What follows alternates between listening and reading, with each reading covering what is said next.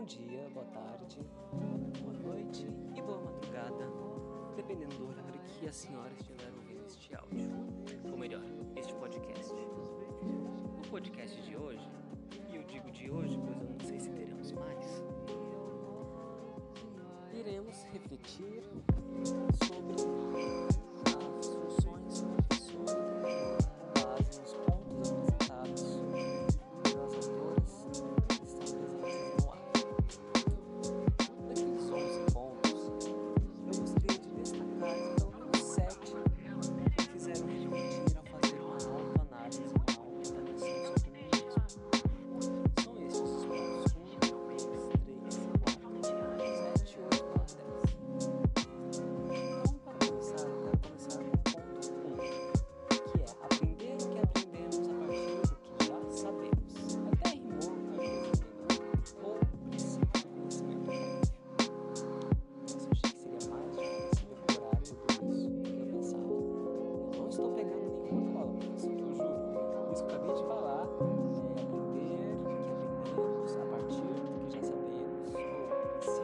princípio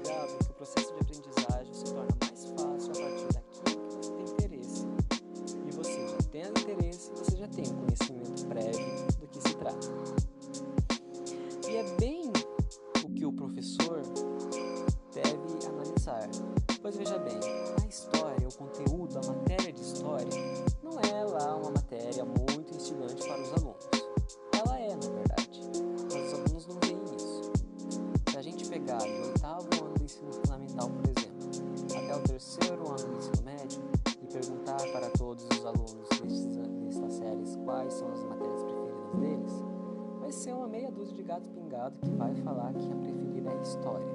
E se a gente perguntar qual a matéria mais chata para eles, é bem provável que boa parte vai responder história. Pelo menos é o que eu sinto. Pois muita gente não vê o potencial que é estudar história. Gente, história nada mais é do que uma fofoca milenar. É um que conta para o outro, que conta para o outro, que reproduz. A diferença é que a gente não conta boato. A gente conta o que aconteceu de verdade, por meio de várias pesquisas, estudos, análises dos melhores pensadores sobre determinado assunto. É isso ou eu estou errada? Eu acredito que não. Bem, o ponto 2, que seria os princípios de interação social e do questionamento, agora eu já peguei uma colinha aqui para o meu roteiro para poder memorizar melhor os pontos que eu devo falar. Isto nada mais é do que aprender e ensinar perguntas ao invés de respostas. Porque afinal, se tem uma coisa que o professor de história não faz, igual o professor de história, também o de filosofia, que eles compartilham dessa mesma, digamos assim, função, é dar uma resposta bem certeira, bem, bem, digamos, uh, uma resposta bem feita, bem exata naquilo que o aluno pergunta, porque por mais que o professor vá responder aquilo que o aluno tenha perguntado, se o aluno se interessar um pouquinho mais, ele vai ver que vai ter muitas outras outros questionamentos sobre essa resposta. Mas por quê? Quem disse? Por que isso aconteceu? Não seria mais fácil? Eu não concordo, eu não acho isso.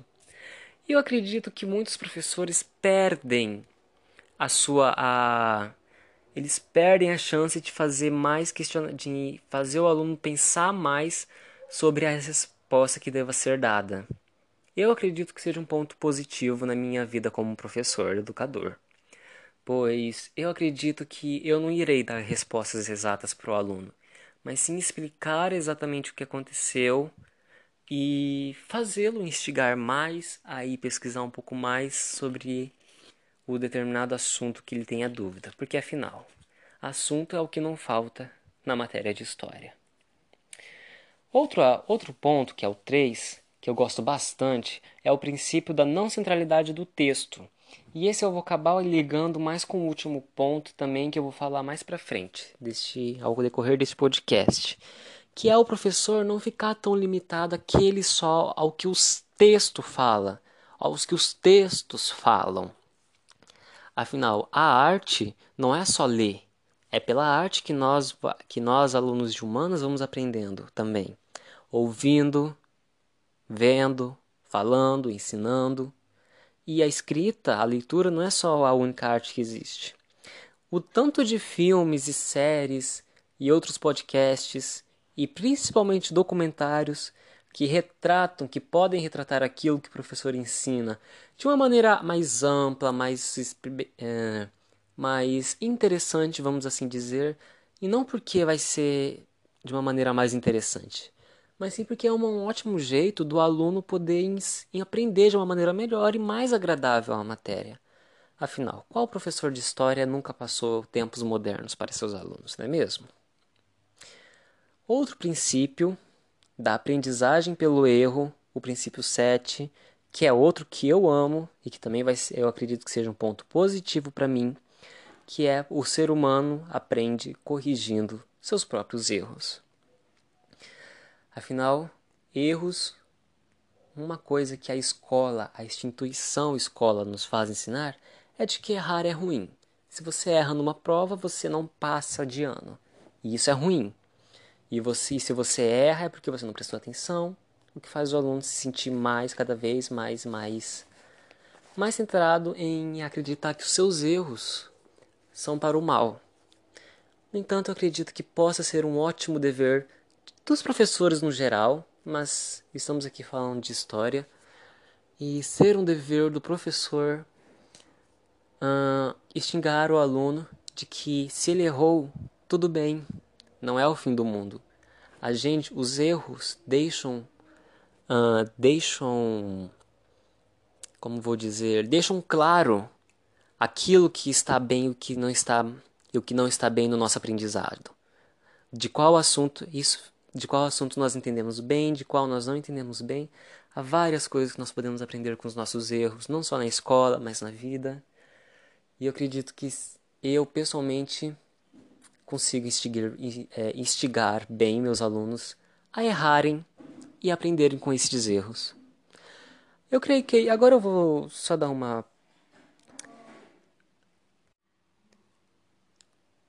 ah, perdão, meu Ocorreu um erro aqui, já estou voltando. É onde eu havia parado. Princípio 7. Princípio 8. Aprender a desaprender. Eu creio que alguns alunos, alguns meus colegas, vão ter uma certa dificuldade nessa autoavaliação, pois eles, eu acredito que a maioria não tenha tido experiência como professor. Eu, no entanto, já tive experiência na Fundação Nelito Câmara de Vinhema como professor de teatro. E embora alguns colegas já tenham desmerecido isso, como se eu não tivesse dado aulas de verdade, eu digo e bato o pé de que eu fui professor sim, dei aula para um grupo um determinado grupo de alunos, preparei aula, fiz todos esses perrengues que todo professor passa. Correr para tirar xerox da, do conteúdo que a gente vai mostrar para os alunos, vixe.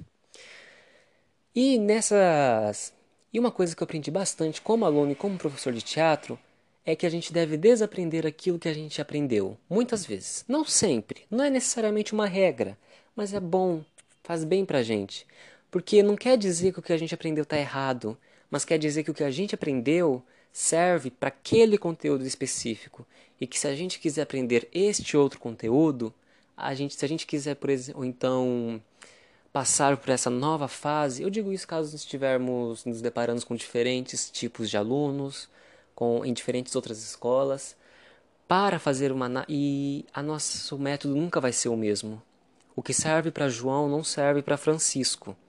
Esse aqui aqui aquele ditado de que o pau que bate em Chico também é o pau que bate em Francisco não serve, porque são paus diferentes para diferentes pessoas. Eu acredito. E é essencial a gente aprender a desaprender e aprender de novo, porém de uma outra maneira. Eu creio que eu já aprendi isso, mas preciso desaprender novamente.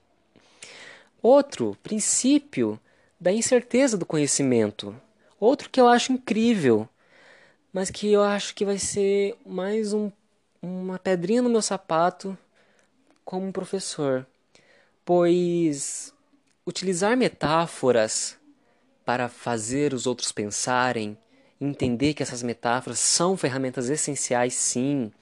Muita gente acha que quando a gente está usando uma metáfora para explicar determinado assunto, a gente não está levando aquele assunto a sério. Eu acredito que não. A gente só está explicando este conteúdo, este assunto, porém de uma maneira diferente, para tornar mais fácil, mais acessível esse conhecimento, o passo a passo para o conhecimento para determinados alunos. Porém, é como refletimos no, no princípio anterior. Nem todos vão entender nem mesmo as metáforas que a gente usa. Então, pode ser uma pedrinha no meu sapato. Eu acredito nisso. Eu acredito. Espero que esteja errado. Pois eu adoro usar metáforas. Adoro usar metáfora quando estou explicando qualquer coisa. Até mesmo uma coisa mais simples. Se perguntar para mim o que é um ovo, eu vou usar uma metáfora para falar o que é um ovo. Enfim, agora o princípio que eu também mais gosto. O princípio da não utilização do quadro de giz. O que, como eu falei, eu acredito que casa direto com o princípio da não centralidade do texto não e também não do mesmo jeito que a gente não deve ficar centralizado no que o texto está dizendo, a gente não deve ficar só no quadro e no giz, pois não é só escrevendo e lendo que se aprende. O professor escreve, os alunos leem e escrevem e reproduzem também. É a gente falar, a gente ouvir, a gente ensinar, a gente ver e ouvir. Aliás, quantos, quantas matérias de história a gente não pode aprender com determinado filme? ou com determinada série, com determinada música, a história desse artista que é bem parecida com a de, de determinada figura histórica. Tudo isso são coisas que eu acredito que vale a pena o professor refletir, e refletir bem. Principalmente nós que somos de humanas, porque afinal eu acredito que o professor de exatas ele não tem já um conteúdo tão vasto, por exemplo, de filmes e séries, etc., para explicar o, o conteúdo dele. Cabe a nós, então, poder, além de mostrar outros filmes e séries e explicar de outras maneiras para os nossos alunos, não só porque é uma outra forma de nós vermos este conhecimento, mas sim da gente entender de como uma história pode ser contada de diversas formas. Como a narrativa muda conforme o, o meio. Acredito que esse seria um ponto positivo meu, pois eu adoro filmes e eu adoraria passar filmes para os meus alunos. Claro que depende muito de vários fatores, não é toda aula que a gente vai colocar um filme diferente, óbvio. Mas eu acredito que eu pretendo instigar eles a não só assistir o filme, porque, ufa, durante a aula, durante a chatice que é estar nessa escola, a gente vai poder pelo menos assistir um filme. Não só isso. A gente pode também aprender com esse filme. E não vai ser uma tarefa fácil. É, não vai ser uma tarefa chata, quero dizer com este filme, com este livro, ou então com o próprio professor, porém explicando de uma outra maneira. Eu, por exemplo, como já mencionei que já tive experiência como ator, eu gosto muito de ensinar enquanto eu estou ensinando. Ensinar enquanto ensina. Quando, no começo deste ano, eu, tive, eu fui ajudar um amigo meu também no vestibular e ele pediu ajuda para a história, que também é um conhecimento que eu sabia bastante. E eu adorava ficar ensinando para ele, sabe? Ficar criando, ficar simulando como seria uma conversa de de da rainha Elizabeth com a Margaret Thatcher durante o período de reinado dela. E eu acredito que vale a pena para nós professores questionarmos isso. Muito obrigado. Eu finalizo aqui.